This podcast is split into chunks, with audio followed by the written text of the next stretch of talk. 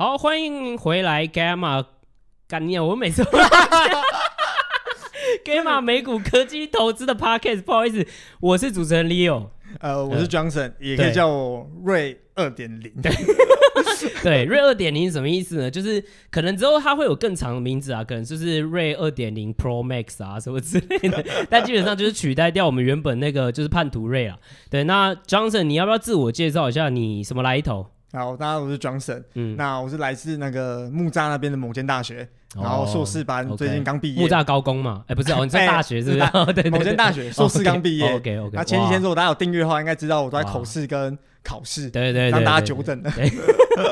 哎，那你那你你会毕业吧？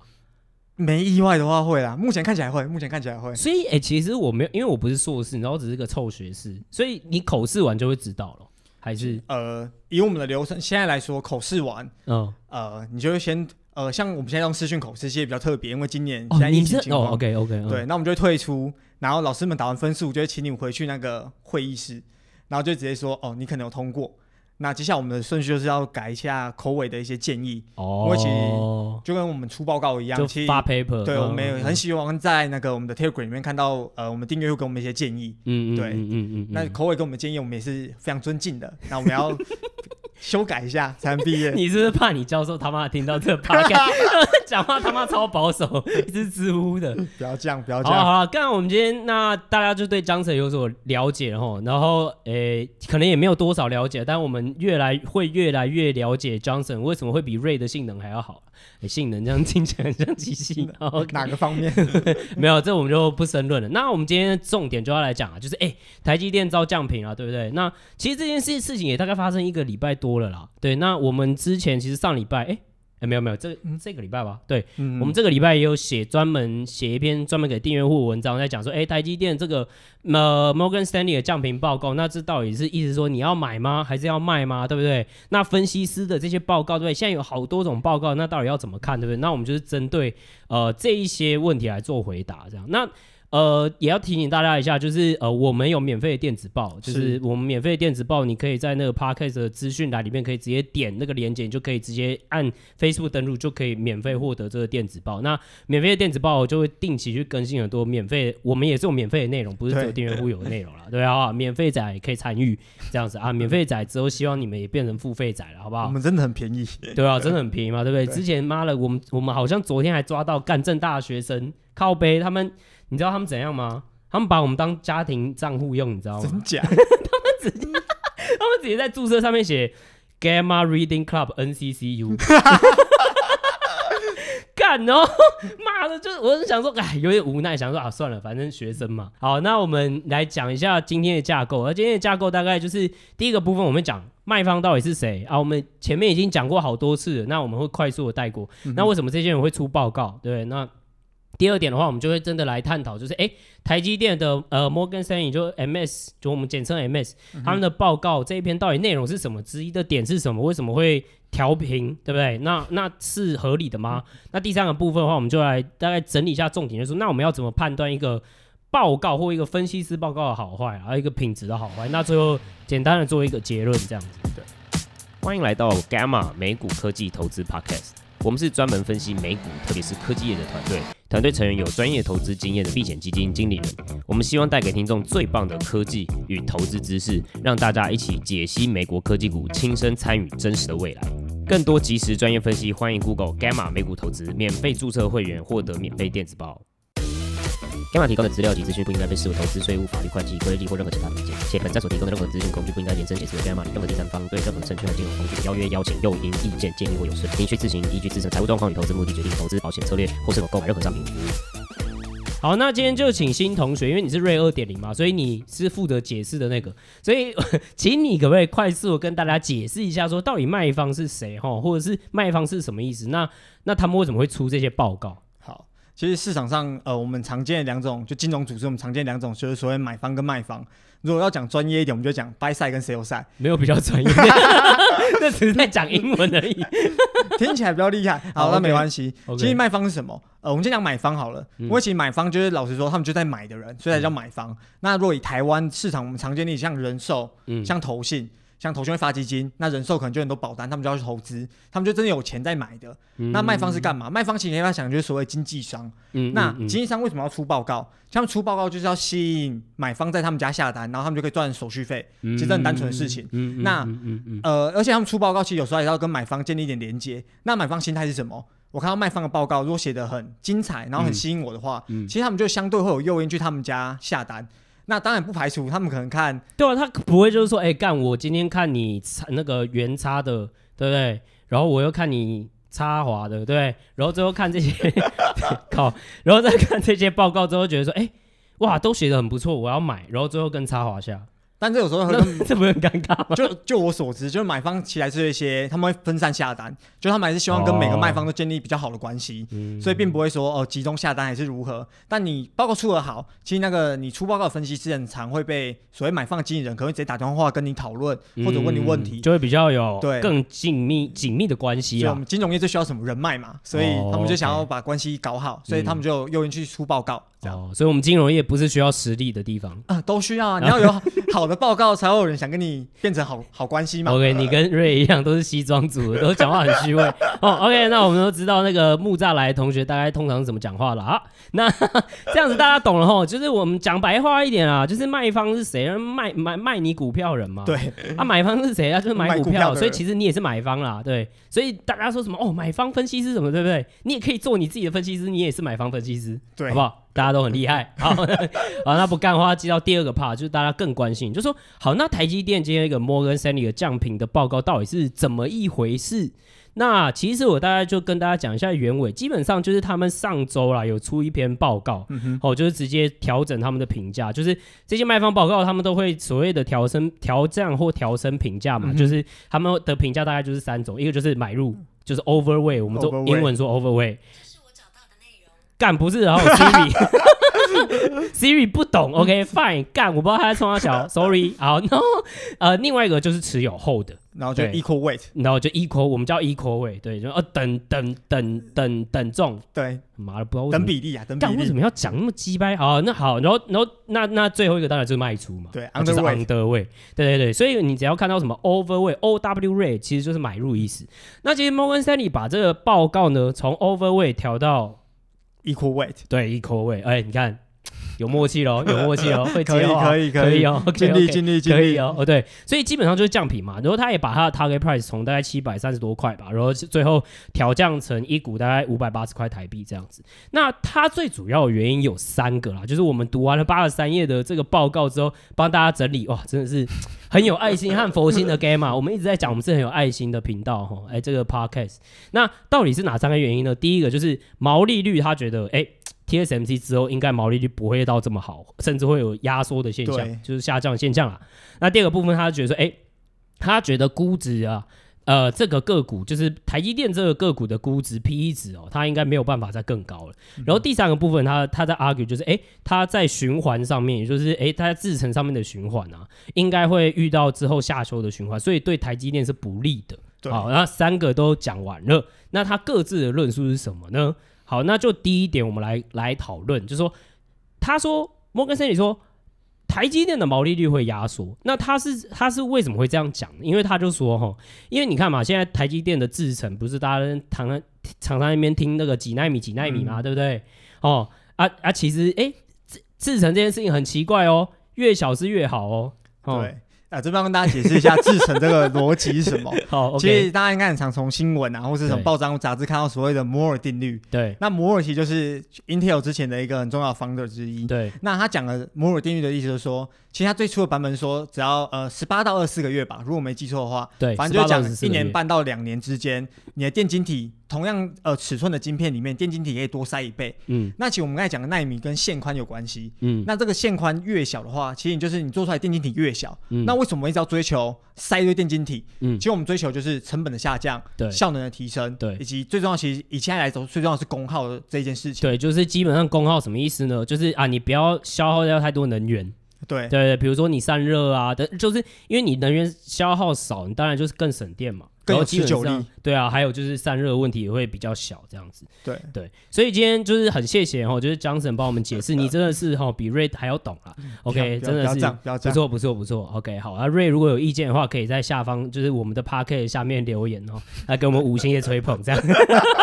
我怕等下给一星怎么办？干，你不要给我一星哦，妈的，你这个叛徒。OK，好，那讲回来，那所以今天。Morgan Stanley 在 argue 是什么？他说：“你今天台积电已经做到五纳米了，是。然后五纳米目前看起来就是，哎，他因为今天大家要知道的事情，他们是用一片大一大片的晶圆来计算价格的。对。那他说，在五纳米制成的时候，这个样一片晶圆晶圆我们叫 wafer，那一片晶圆的价格是会是已经提高了。嗯哼。那你在提高的状况之下，成本变高的状况下，那你会压缩到毛利率嘛？听乍听之下很合理，可是呢？”你觉得为什么会是这个这个论述会是有问题的？其实论述，我们觉得观点来看，那我们就从数字面来看好了。嗯，其实台积电从过去四呃过去四年到现在来说，它其实一路从十纳米、七纳米、七纳米 Plus，然后现在到五纳米，从、嗯、去看毛利都是。相对成长的，对啊。虽然说它在制程 migration 上，就是它转移到下一个制程更先进制程的时候，一定会造成所谓呃可能良率的降低。对。那这些其实它都会从价格反映给客户。对对。就像呃我们最常讲的某某个卖水果的，对水果，其实卖水果都是买最先进那个制程。对啊。其实它那个 AP 也是，就那片 wafer 其实也是在慢慢变贵的，嗯、并不是都是一样的价格，然后就被迫买单这样。对啊。所以其实你看，刚刚水果公司嘛，其实那个时候就有说啊，就是甚至那个时候做五纳米的时候，台积电就有说，哎，我的五纳米制程，因为我可能才刚风险投投就是投片完，是，那我现在的良率其实是不高，所以我在其实对我来说是有压力的，所以我要调降调升价格。对，那个时候大家都买单呢，对啊，啊，对，水果也买单呢，啊，不止水果买单，其实也有一些也有一些晶片设计商其实是买单，所以你今天要去说，嗯，哦，因为它成本变高了，然后它。涨价，然后去压缩到会去压缩到它的毛利，我觉得这件事情是，其实这件事情你乍听之下好像很合理，是就是哦成本变贵啦，对不对？那我毛利当然会下降啊。可问题是，其实大家会去，还是会有人去买。这个东西的，而且不要忘记一件事情是，过去为什么台积电可以从十纳米一路到七纳米、七纳米 Plus 到五纳米的毛利率一直在升高，原因是因为它在良率上面还有在提升。对，它同时就是 migration 之后，可能短期良率是比较低的。对，但它它大量的 mass production 的时候，对，其他良率都是能控制到一个。呃，我们讲商品化之后可以接受的程度，对啊，所以对于它的毛利率其实都是有帮助的，对啊，所以其实你要说这个的话，我觉得你要提出更多的说明，会去说那哦好，那为什么会有这个 cost 的问题？对对啊，那呃，因那如果你又说 cost 的问题的话，其实我们也可以看到，你可以，我觉得也可以，他也可以从另外一个角度去讲，就是哎，我觉得可能先进制程需要的需求不会这么高，对。那这个其实我们觉得也不是合理的一件事情嘛，对不对，对？为什么会这样呢？之前也可以去看我们之前写过文章，关于 AI，然后什么智能运算中心之类有。那边是免费的，对，对那边是免费，大家真的要去看一下。其实我们在讲，就像我们几个科技巨头，比如 Amazon、Google、Microsoft、Facebook，对，他们其实现在都努力的想要去自己做晶片这件事情。哎，他们做的晶片都是希望去追求现在相对先进的制程，对，就他们不会。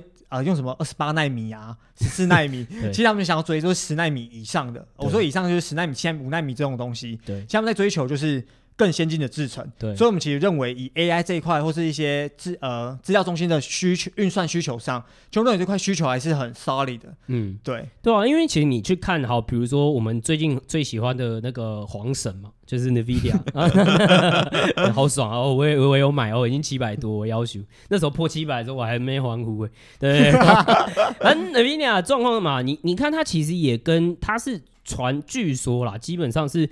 跟那个 TSMC 也是最积极在抢单的其中一块。对，那它其实也有在跟着五纳米、三纳米，甚至二纳米，在继续在投产能去买、去购买产能状况之下，嗯、你很难就是说，那所以这些人是白痴嘛？所以你很难去 argue，就是说 TSMC 今天去做这件事情或拉高资本支出这件事情是很危险的，因为他没有去确定需求有真的有这种需求。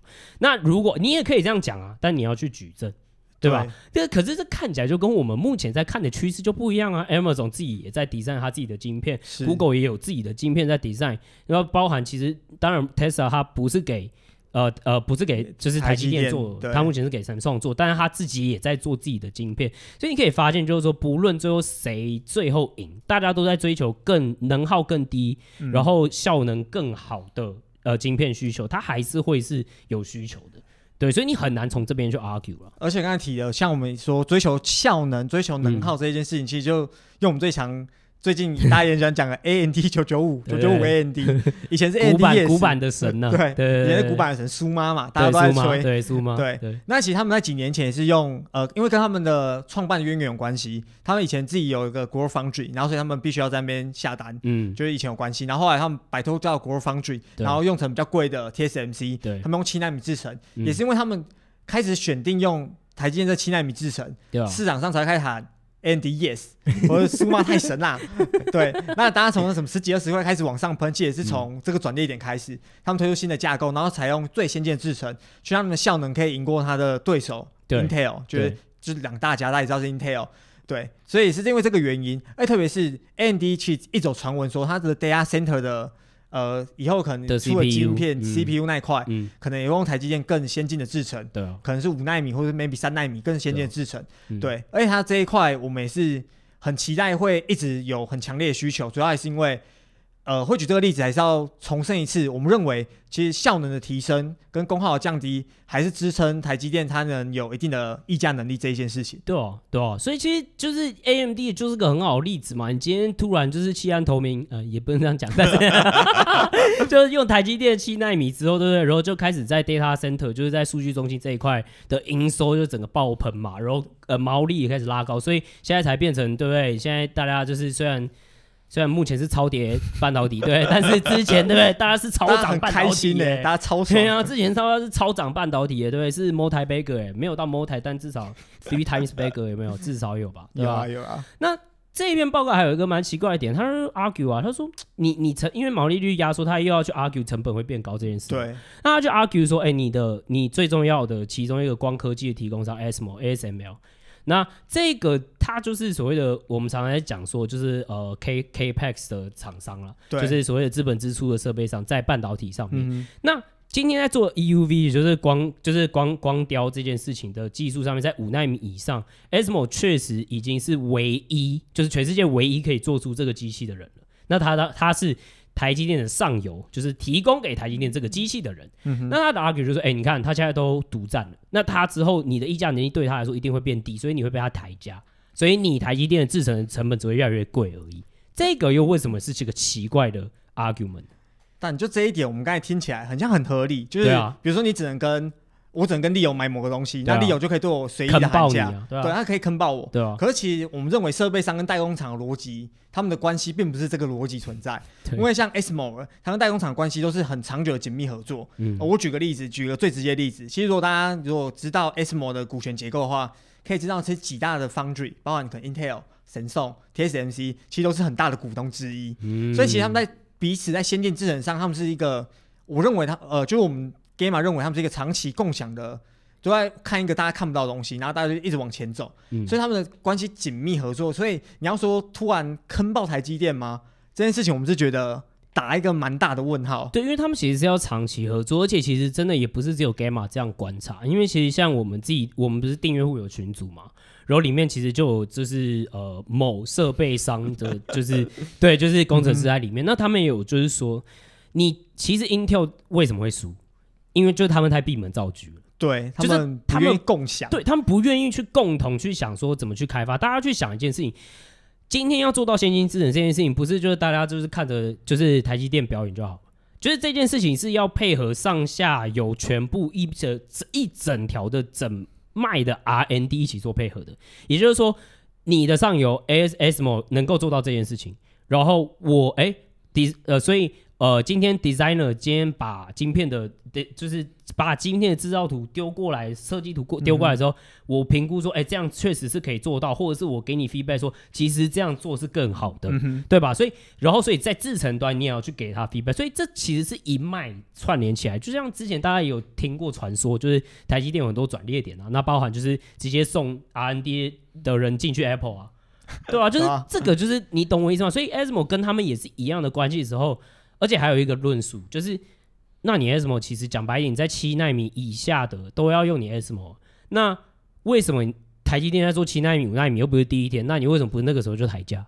对啊，这逻辑很怪，因为你就知道只有你做得出来。嗯，那你一开始如果你真的要抬价的话，我一开始就可以哇大爽赚大爽赚，然后就或者是我中间抬嘛，慢慢抬，慢慢抬，慢慢一直涨价涨价。虽然说他们有改变一些定价模式，是对，但其实我们又提到一个点是。这个逻辑就很怪，就突然涨价这件事情，我们觉得是相对不合理的。对啊，对，而且另外一件事情，我们要讲到代工厂的关系很紧密合作。我之前有听过一个论述，也蛮有趣的。嗯，他说台积电的人，嗯，甚至比 ASML 的人更会用 EUV。确实啊，因为他其实是使用者啊，对，他还要跟你匹配啊，他们更懂，他们更懂，所以他们这种合作关系，你说要突然抬价，其实也是。对啊，因为其实对，就刚刚我刚刚说的一样嘛，不是只有就是说你在制程上面，我的技术需要你的 feedback，我也会 feedback 你的光 光刻机到底好不好用啊，或者要怎么往下进步嘛，对不对？嗯、你要使用者 feedback 啊，就像 Gamma 也会需要，都会征求读者 feedback 一样啊，对啊，所以就越做越好了嘛，对不对？对嘛？哎，讲到自己为什么突然害羞起来呢？好，Moving on，那他下一个论述啊，我们也是有点摇头啊，他说这个真的我们觉得就有点扯，他说。呃，台积电现在的微型化的先进制程，哈，会被所谓的另外一个先进制程的技术三 D 封装技术，而就是去去怎么说，去去竞争掉。所以他们是一个会从他们是互相竞争的，这两个技术是互相竞争的。所以对台积电来说是一个利空，然后对它的毛利率来说还会再进一步去压缩。嗯，其实我们在看，就像我们刚才前面讲了，我们都不认为，哦、其实我们的角度，我们并不认为说他讲的可能是。错的，嗯、我们只是提出我们的论述、啊。我觉得他是错的，对吧？我们可能觉得他是错的，不要这样，不要这样。原来是大魔，没有，我我们是都认为，其实我们最主要，我们有质疑啊。对，我们认为最主要观点是，你要提出一个论述，我们认为你可能要提出一些证据来佐证你的论述，对，或者是说，对，有没有实际上面的例子让我们去参考？但关于刚才讲到三 D 方这一点，就是我们非常不能理解。就是你，我们觉得你很难举出例子。嗯，我们会这样讲，原因是因为三 D 封装其实大家都知道，封装技术是也是很重要的一环。因为半导体最小就是所谓的封装测试，对，要保护晶片嘛。对。那从以前过往的二 D 封装就是一个平面，然后到三 D 封装就是把东西像三 D，顾名思义就把东西叠起来。那其实设备呃，应该说厂商为什么要三 D 封装？其实他们追求就是我们在一样的。觉得可以追求更高的运输速度，因为你三 D 封装的时候，你可以把不同的晶片把它叠在一起，它们中间传输速度会更快。嗯，这一件事情，嗯、那他们会讲三 D 封装跟所谓的摩尔定律，就微缩，我们讲微型化这件事情，他们认为是一个冲突，我们觉得超级怪。嗯，因为以我们观点，我们觉得是互补的。嗯，因为如果你说到冲突的话，就表示说，呃，我们现在只能，哎、欸，我要做一纳米的，我做不出三 D 封装，不可能。嗯，然后现在我要三 D 封装，哎、欸，我不可能用一纳米的晶片。就这件事情很奇怪，我要用十四纳米封，用三 D 封装。对，因为这都都是一件很奇怪的概念。虽然说三 D 封装确实可以用不同尺寸的制成的晶片封在一起，但你拿这一点来打说，可能微型化会被这个受到很大的影响。对啊，我们觉得也是一个蛮大的问号。这很奇怪啊，因为又举 AMD 为例嘛，因为 AMD 目前就是也谣传，就是说他们要推出就是市场上面第一个用三 D 封装去做制成的 CPU。那其实你。你的状况其实就像 AMD 的例子为例，就是你会知道说，大家在追求效能的时候是怎么说，是同步的。对，你是一起能够用所有你能够去增加效能的方式就来用。对啊，就是比如说之前的奇余式的方式啊，嗯、或者是三 D 封装等等之类的嘛，都是就是不断的人类的创意 和和技术的能力，对，然后去让摩尔定律能够达成，或者是能够让效能继续去推进的方式。所以你会去说微型化和这个东西它是互相冲突的，其实是非常诡异的一件事情，因为。如果我现在已经可以用市面上有的，或者是我已经掌握的三 D 封装技术，我又可以在更微型化做到，比如说五纳米、三纳米的时候，嗯、我为什么不一起用？对啊，我一样可以做有效能提升，甚至可以让我成本更低啊。对啊，那厂商一定会采用。对啊，而且其实我我也觉得他拿这一点来打台积电非常怪的原因，是因为其实。三 D 封装这个技术，台积电现在是全球非常领先的 player 之一。他们之前虽然不做封装，但他们现在就觉得说不行，他们是制成他妈太先进，对，他们要自己来做封装，外面封装，因为三 D 封装会用到更多 front end 的，就我们刚才讲的代工那边的技术。对对，所以这也是为什么台积电可以一直在这一块子领先，然后它三 D 封装其实也发展非常好。对，所以我们认为它整个论述说毛利率会降低，然后包含上面的什么三呃设备太贵啊，然后什么溢价能力变低，然后什么三 D 封装会跟摩尔定律冲突，嗯，我们认为都是相对不合理的论述。诶，但我们刚刚有解释到摩尔定律是什么吗？有哈，有之前没有解释，之前没有解释。对对对，反正基本上，呃，这篇报告也有蛮有争议的地方，就是说啊，摩尔定律已死，所以摩尔定律已死，基本上对台积电不是有利的事情。那我们觉得这个是有点，怎么说？这有点像是这这个这个逻辑，这这叫这个逻辑有点太怪了，因为说、嗯、听起来好像合理，就是哦，摩尔定律死了，所以摩尔定律的状况之下，你没有办法在这样有享受成本的优势，所以你没有成本优势的时候，你毛利率就降低，所以你不会那么赚钱。听起来好像都合理，对不对？但其实你看我们刚刚解释的所有东西，你就会发现说，哎，其实这个论述有很多的洞，其实是没有那么合理的。所以大家在看报告的时候非常小心这件事。你看起来很合理的东西，你还是要细看。而且它里面有提到一个点，我们也就是觉得分析师这样去分析也是。很有趣的逻辑，就是他讲的事情是，他毛利率压缩，其实他要指出几个蛮重要的数字。嗯，他认为其实毛利率被压缩到四字头。对，像不是像现在都在五十二、五十三 percent。对，那主要是因为台积电自己给的指引了，指引是大概五十 percent。对，所以他们认为哦，台积电给五十趴，所以他们可是不是有悲观？是不是有什么？他们在悲观的，而且用我们刚才讲那些原因，哇。ASML 要涨价了，嗯，没人要用你的产品，我们降，所以就直接降到四十几、四字头的趴数。所以我们强烈怀疑了，他们是不是真的是为了，哎、欸，它降到五字头，所以我们来看到底有什么原因，它有可能会降到五字头，甚至会到四字头。所以当然我们没办法带这个分析师发言，OK，但是我们强烈的怀疑了，甚至我觉得他最好的佐证，可能只能用这个来当做证据，就是说，哎、欸，你看他自己猜测都说要到五十八而已了，对吧、啊？那那就是那这就是后话。那另外，他其实还有在提到，就是估值的部分。他说啊，那估值方面也不合理嘛。那他是怎么去主张的呢？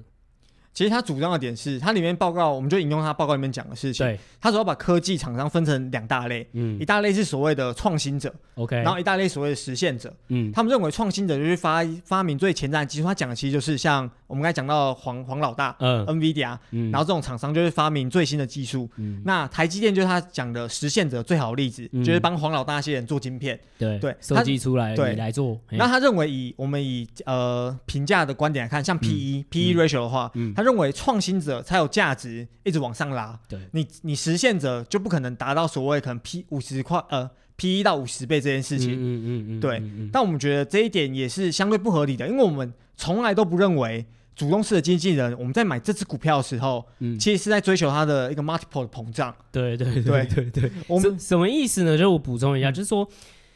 我们我们认为啦，现在买方就是所有，比如说一些基金经理人啊，你会看到很多主动经理人在持仓台积电，然后也有很多被动基金等等之类的在持仓。但这些主动经理人今天买方大部分在买的故事，不是去期待台积电的 PE 会从三十几然后暴升到五十。对啊，OK，这个东西，呃，因为因为大家的预期是。就算它的 PE 维持在三十几，甚至呃巧巧到四十好，嗯、可是因为台积电可以突破一个状况是，它之前是周期性的成长股，嗯、什么意思？就是它很受到我们等一下会说的库存循环的状况，嗯、就是啊，那最后比如说苹果手机的销量不好，那它就会啊它的需求就没那么高，对，如果它营收就会往下掉。但是所以周期性的成长股是什么状况？就是它整体上面来说，你在一个表上面你看到它也是震震荡震荡震荡，但是它还是往右上的方向去走。嗯但是，其实投资人今天去持有的原因，是因为他们认为台积电会走向一个东西，叫做超级循环。嗯、超级循环是什么意思？就是没有循环了、啊。干，我真的不懂为什么要叫 super cycle, super cycle，就是没有 cycle。干你娘，什么意思？就是可以突破周期性了，或周期性越来越低了。也就是说，哎、欸，终端商品这一件事情，我可以越来越不影响到我台积电，因为它的 argument 在比如说 AI 的晶片等等之类，或数据中心这一些更多的高级算能的需求，可以去撑起它不会有那么强的季节性的营收的起伏。对，那这个状况之下，就算 P E 维持在三十几，嗯、因为你的 earnings，你的你的 earning，你的 E 那个 E P S 增加了嘛，那你的 price 也会增加，对啊、所以大家是用这个的角度去持有，而不是去期待说 P E 会到五十的角度去持有台积电对啊，然后所以说 P E 以外，我们最重要其实关注的其实台积电 earnings。对，就是像我们刚才讲的，如果 super cycle 的话，其实 earnings 一直提高，嗯、就算你的 multiple 不变，对。只要位在三十几，然后或许慢慢像我们刚才讲的，可能爬到四十，但整体的 price 都是一直往上爬。你 earnings 是一直进步三十趴，你也是可以赚三十趴。而且有一点我觉得非常不合理的是，它其实引述到一件事情，嗯，就是跟我们刚才前面毛利毛利率的时候提到的 ASML 有关系。嗯，他其实认为台积在追求先进制程的时候的更高的资本支出，对，会造成更低的股利。嗯，但这一点是真的会发生的，我们也认为会发生。对对。但关于这一点，我们只会讲一件事情，嗯，这也是金融教科书里面讲的第一条规则，嗯，没有人会去 care 半导体公司的股利会是多少？股利并不会去改变你的股东价值。所以各位，如果你有修过财会，真的拜托，就是 股利，OK，dividend、okay, 真的不会去影响到 equity 的 value，就是不会去影响到 e 就是 shareholder value，不会影响到股东价值。对，所以最后你。但我觉得他加了这一点，反而就让这一篇报告变得就是更更菜，你知道吗？就是前面可能都讲，对啊，前面都是哦，我们一些论述，对，不能说你讲错太多，但是就没提出证据嘛。对，但你最后讲一个哦，因为鼓励减少，所以所以这又是看空，然后在估值上面这又开始不合理。这这这对于一个持有，这不是大家持有台积电理由。对啊，buy side 根本就不会去 care 你的鼓励多少。哦，你不会对啊，出台台。台湾台湾人会哦，台台湾人会，不好意思，我们散户会 K，但还好，台积电外资拿了六七成。哦，OK，稳住稳住，好，OK，好，很不错，所以大家不 care 好不好？干嘛？到底要干嘛？好不好？那最后一点，他们就说呃循环，那我们要，我们其实刚刚没有解释到循环，我们大概再来解释一下循环好。就是刚刚大家可能在新闻上面常常听到，就是啊，因为苹果卖不好，然后台积电的营收或财测就降低啊，等等之类的嘛，对不对？嗯、那这个逻辑是什么？就是基本上你要了解的事情是很多东西，比如说手机啊、电脑啊，都需要晶片嘛，对不对？嗯、那所以说这一些，比如说手机、电脑，在比如说我们所谓的终端市场，终端市场是什么意思？就是啊，干你买得到啦，就是你我都买得到，你我一介草民都买得到的商品。好，这一些商品的买，你买买的更少，而、啊、不就是需求更少？需求更少，你就需要的晶片更少。那你需要的晶片更少，你原本会有晶片的库存嘛？对，因为你要做这些手机啊，那你库存就会变少嘛。那你库存变，哎、嗯欸，应该说你库存变多，因为你卖不出去。嗯、那你库存变多，你就不会再去跟台积电说，哎、欸，我要更多晶片。啊、所以。这就会影响到台积电，所以这个是一个所谓的我们所谓的库存循环，一直就是这样啦。所以它，但是它为什么会有一个上上下下的起伏？诶，大家去想为什么？是因为这是一个它有一个递延效应，什么意思？诶，市场变差了，对不对？然后水果才会发现说，诶，那个我特别在苹果这个部分卖的不太好。OK，对，确实，对哦。那所以他就会说，诶，那你可以不要再给我。苹果里面的晶片了，干越讲越奇怪。啊、你看直接把苹果抢出来了。反正就是我他妈 iPhone 卖不好啊，所以我晶片的库存不需要那么多啦，对不对？那这就会有个递延的效应，就是说，哎、欸，慢慢的才会反映到 supply 端。它原本状况是什么？哦，大家一片哦，终端现在大家都要买东西耶，哦，那大家都预先，这些人预先对，预先就跟你抢订单，所以说哦，把你的订单 overbook，然后到最后就变成，哎、欸，最后发现终端现在烂了。然后呢，后面再来反映说，哦，最后这个东西下降，所以它会有个循环。所以台积电事实上面现在还是没有脱离所谓的它是周期性循环股这件事情。对，虽然说我们一条 super cycle 这件事情，嗯、但我们认为它可能会在明年的可能下半年之后慢慢看后面，对，很看后面的，还要看科技的引进到底快不快。对对对。但其实我们会提出它对循环的论述很怪的原因，是因为。如果当你预期这个下行的循环，其实我们也不反对你说它会有个下行循环存在，确实有可能发生。对，因为库存的补货这件事情，我们等下再提好了。对对，但因为下行循环的时候，其实应该是你所有跟半导体相关概念的个股，像我们刚才常见的呃设备商 ASML、AMAT 啊，他们更要更惨啊。对啊，然后什么神润在更上面。对啊，然后什么检测那种更惨，什么科磊，或是呃跟台积电做一样的事情，比如说联电、UMC 或什么世界先进，对，这些应该同时被降频才对。嗯，就是你不可能。就这样很怪，就是你说哦，我觉得台积电的循环，就半导体整个循环到了，所以我对台积电我把它移到 equal weight，、嗯、但我现在觉得还是对联电还是 overweight 哦，对对，这点很怪。那我们刚一直提到呃，一直提所谓库存循环，其实我们也认为会发生，嗯，主要是因为我们以我们这也很常见，我们就会看什么呃循环的二阶导数，对，也是我们 Gamma 一直在讲这个概念，之前也有这一篇是免费的，好不好？对，大家真的可以多看一下我们，然后就订阅哈。对对对对。我举个例子来说，为什么会说呃，像循环二阶导数已经在慢慢的修呃慢放放缓，然后再下行了，对，觉得慢加速度变变慢啊，就简单来说就是这样。对，那我们举例来讲，比如说我们如果在呃去年的下半年，或者今年的可能第一季，嗯、我们要在 Amazon 想要去买一片可能 AMD 的五九五零 X，嗯，可能呃举个例子，可能原本定价是一千美好了，你搞不好两千美也买不到，两千五百美也买不到，买不到。对，但我们最近有观察到，其实我们现在如果去查的话。各位可以试试看，你要去 Amazon 打一样的型号的话，AMD 五九五零 X。对，其实我们发现，其实可以用建议售价去买的。对，就是终于是他们官方建议售价的售价可以买得到了，对对吧？所以，所以应该说这样，其实就是呃，也简单来说，就江神在讲的状况是说，我们也认为目前在这一块的终端市场的供需紧绷的状况，已经没有像是。那个第一季，今年第一季的时候那么夸张，是就是哦妈的，干嘛全世界赶紧那边抢抢这钱抢显卡抢晶片，对，已经没有到这么这么夸张了，所以确实它有下行的风险在，我觉得短期内有这个可能，有这个几率了。但是今天摩根斯丹利说的事情是，他们认为二零二二年会有下行的状况。嗯、我们 Gamma 自己的看法是，因为你看 Q one 我们已经观察到封顶了，就是已经峰值了，嗯，我们觉得会更快来。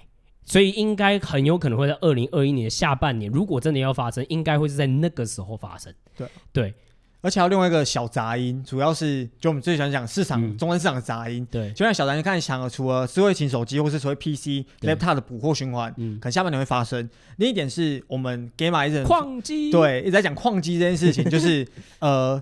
现在讲一下以太坊好了，嗯、啊，不懂以太坊的小白没关系，你们就把以太坊就知道它是第二大市值的虚拟货币。对，对，那呃，虚拟货币有个特性，就像我们最前面大家知道为什么要矿机，就是要去挖矿。嗯，其实挖矿属于就是所谓的 Proof of Work。对，对，它的机制其实以太坊要转成 Proof of Stake。对，对，那这个机制其实会对矿机的需求，最简单来说就是矿机需求没那么高了。对，就不需要了啦。对，那我们认为这个转型会在二零二二年的很早期就会发生，可能明年上半年就会。从一直从呃 Proof of Work 转到 Proof of Stake，对啊，对。那你去想嘛，那这些比如说挖矿的人，对不对？他会白痴到在二零二二年的时候才不买嘛？他甚至二零二，因为这个我跟你讲，这个协议已经已经丢出来很久了，Ethereum 就是 two point o，所以他们不会在白痴在，我们认为他们甚至在二零二一年就开始不买。甚至现在就不买，因为知道接下来不用那么多高算力了嘛。对啊，你你去买干嘛？你挖不到了，你没办法，你你是 literally 挖不到，你知道吗？你从 proof of work 转到 proof of stake，你是完全没办法挖矿。对，因为机制上完全对，是完全不一样的过程了。所以我们觉得这个这边的质疑，我们是这样去质疑的了，对吧？好，那那现在就是大家哎，大家松了一口气嘛，觉得说啊，现在手上的 TSM 好像呃。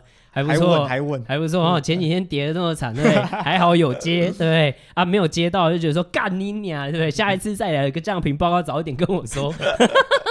那我们就进到第三个 part 嘛，就是我们大家还是，我觉得我们的读者或者是听众也会很好奇，就是说，到底一个分析师的报告，我们要怎么判断他的报告的品质好坏？那 Johnson，你之前也是从 buy side 出来的嘛？嗯、对，你在 buy side 实习过，你看过很多报告嘛？对，对吧、啊？那你你就你的经验来说，你会怎么去判断？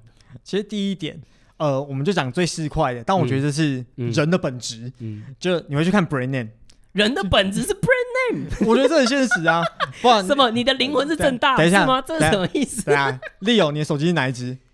水果。对啊，你就会买水果啊，你就是你，你不会想去买那种？你会买 HTC 吗？哎、欸，你会吗？欸、你的回答我，我我我会买给我侄女。没有，会讲 brand 这件事情，是因为通常以金融业来讲，我们都习惯去看最大间的报告。嗯，所以比如说我手边有一百份报告，都讲 TSMC。我们先不论内容如何，因为我都还不知道。嗯，但我只能挑五份来看的话，我就会从我最我我认识而且还是最大间最有公信力的来看。嗯，比如说我们举个例，像 Tier One 可能是 Morgan Stanley、嗯、Goldman Sachs，然后 JP Morgan。对，然后。可能有一些有时候是 ISI，然后什么 BofA、Bank of America，、嗯、然后 Barclay，然后 CT，嗯，其实这些都是呃，可能我第一时间会去看的，因为我们会从卖方的等级来看，做第一阶筛选，嗯，对，这是先不论内容，这是第一步的筛选，因为我们都认为说，呃，可能你卖方等级越高，通常你出的报告品质也有一定的水准存在，对，就不会太差。应该这样讲，就是说，我觉得像 Morgan Stanley、Goldman Sachs 还有 JP Morgan 好，就是说。大家在买方市场的共识是只觉得说，哎、欸，他们至少是水准以上，是。就是对，就是但是其他比如说其他的卖方好，就比如说 ISI 啊，Bank of America，但他们可能是某某些板块强，对。对，那可是某些板块为什么强呢？因为那个分析师不错，所以其实讲白一点是，我觉得如果大家是比如说 MS 或者是 Goldman 呃 Goldman Sachs 或 JP Morgan，你今天看到这种卖方报告的时候，对，确实你可以先参考。因为就是说哦，他们至少你可以知道是水准以上，但是呃，一个报告的品质还是很看那个分析师 的能力啦。对对，当然也是有呃，产业里面远近驰名的这些卖方分析师，我们不会就是一竿子打翻一条人说啊，干卖方报告就是烂了，干没有没有对没有没有没有，但是通常来讲，对这些比如说 Tier Two、Tier Three，就是第二等级甚至第三等级，像。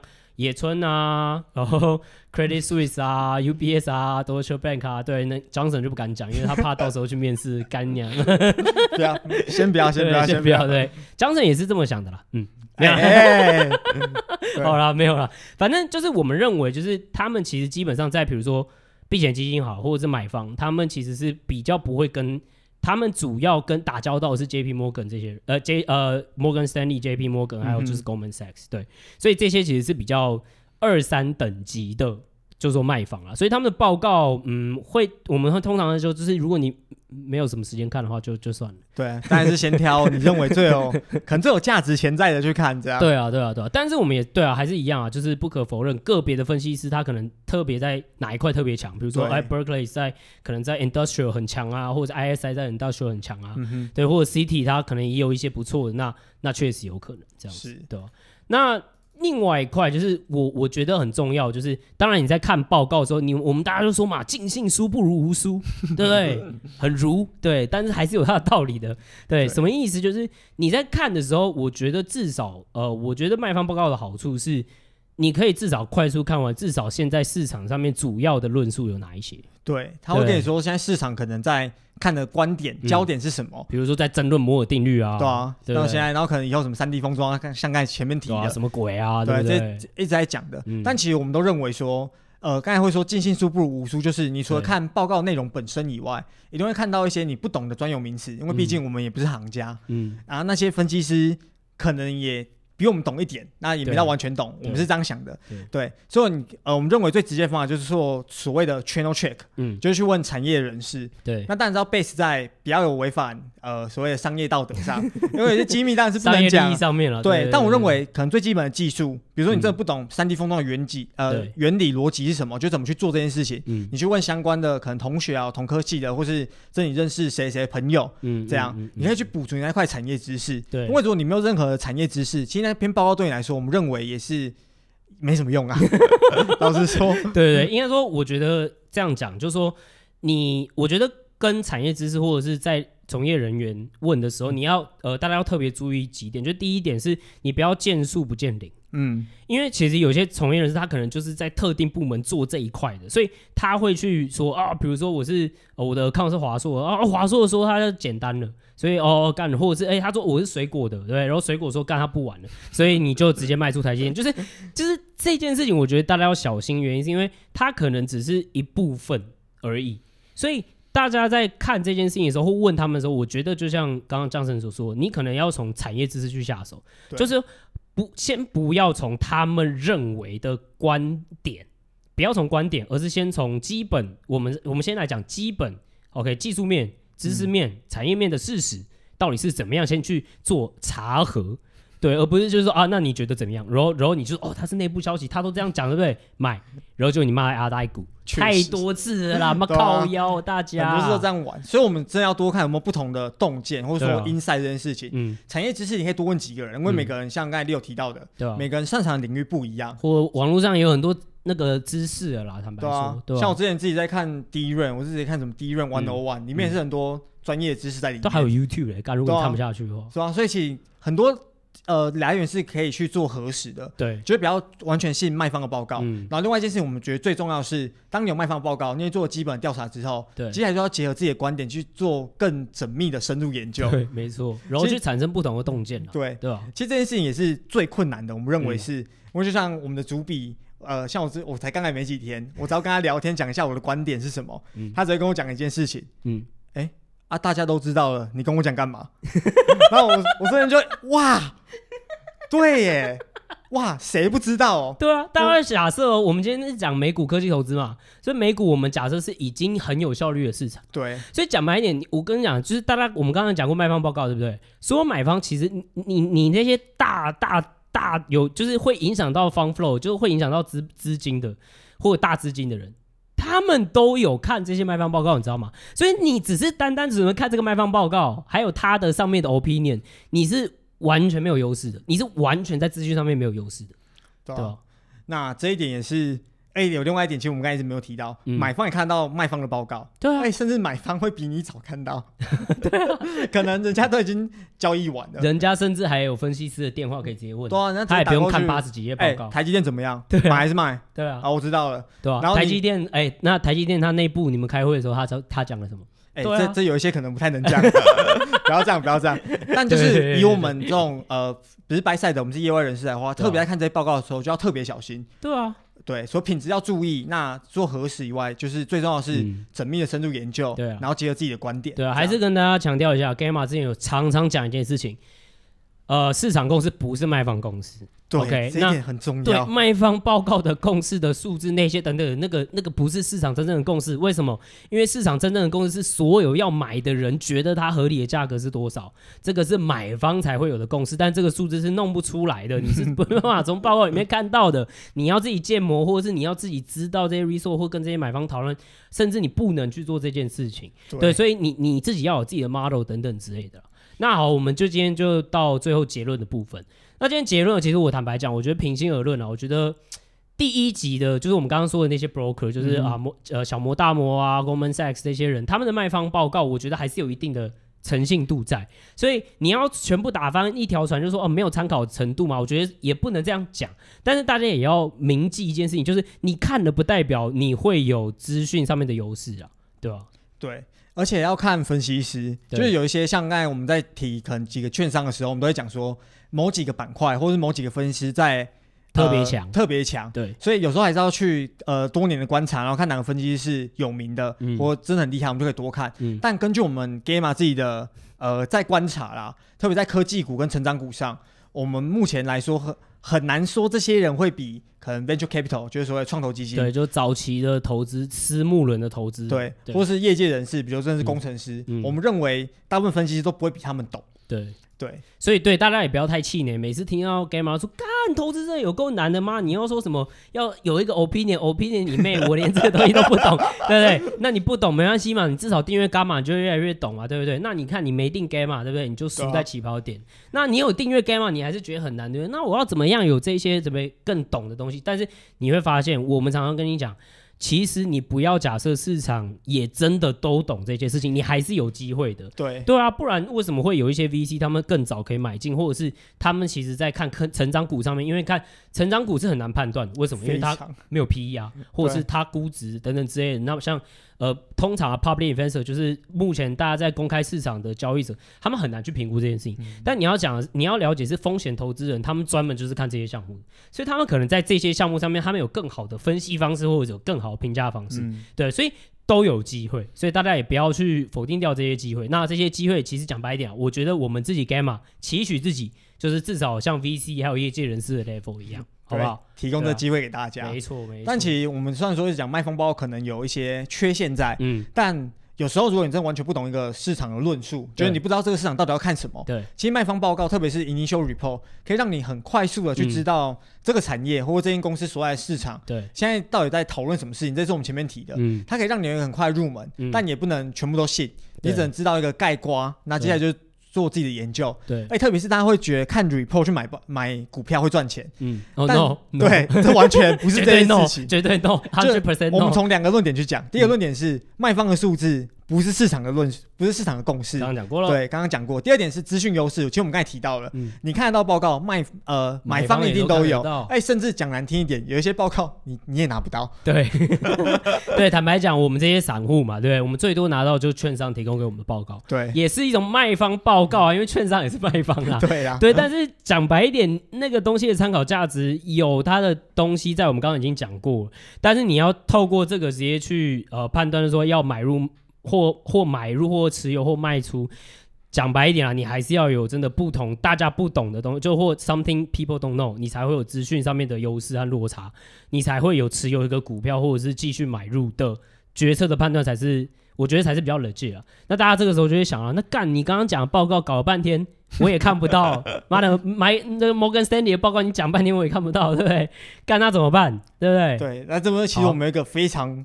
简单又便宜的方法，对，我觉得真的是最，我觉得最合理的方法了，对，好不好？我觉得我先讲个数字给大家听，嗯，就是以前我在拜赛实习过，对，那那边我们有 Bloomberg Terminal，就 Bloomberg 中端机，嗯，其他里面可以看一些卖方的报告，哦，那那个一年的定价，就是你要那一台终端机在你们公司一年的定价，以我所知会根据功能的不一样，嗯，最便宜很像也要七八十万台币，对，它是一个就是我们小散户不可能的天文数字嘛，不可能，对，但我现在净支出，对，但我现在有一个一年只要四千块的东西可以推荐给你，就是 Gamma 订阅服务嘛，好不好？对对，好，哎、欸，不错，我觉得你真的比瑞好。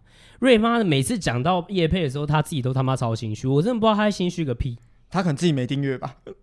对，干妈的靠瑞，你到底订阅没啊？好干，你自己说我订阅，你赶快给我订阅哦。OK，好，那我我大概讲一下，没没有那么嘴炮，就是说，因为 Gamma 订阅里面，我们就有像这一篇，其实它的原文就是订阅户专有的一个篇文章。嗯、那我们订阅里面文章也常常会提供，比如说我们刚刚所说的 Financial Model、嗯、模型，那你就不用自己建模，你可以先。基于我们的模型再去看，说，哎，这样子东西合不合理？你要不要有自己的模型？这样子，对，所以还会我们又针对，比如说个股，真的会有更呃严谨或更紧密的、更严密的分析，专门在科技面。因为我讲白一点，我们最近也有呃丢一篇，我我也有写，就是那个呃广告科技那那哦，对对对，我们就。